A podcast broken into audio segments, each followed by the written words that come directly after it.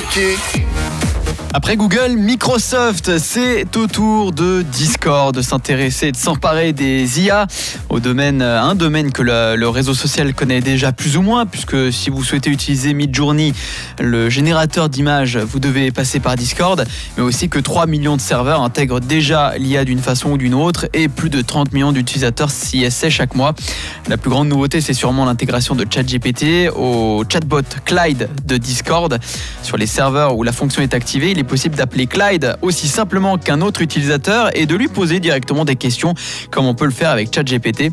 Pour intégrer ce nouveau service, Discord est d'ailleurs allé euh, s'associer avec OpenAI et le modèle utilisé est stricto sensu, celui de ChatGPT. Cela euh, veut tout simplement dire que la base de connaissances de Clyde est également bloquée à 2021. Vous pouvez donc euh, pas lui poser des questions sur les événements actuels.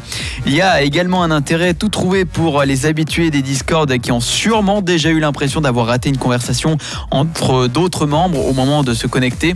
Il faut alors relire tous les messages sur les heures précédentes pour comprendre et prendre part à celle-ci.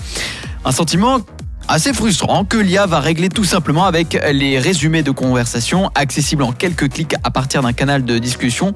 La modération des serveurs est également un sujet clé dès que l'on parle des réseaux sociaux. La force du service réside dans la capacité des administrateurs à fixer leurs règles et pouvoir modérer eux-mêmes le contenu partagé sur leur espace.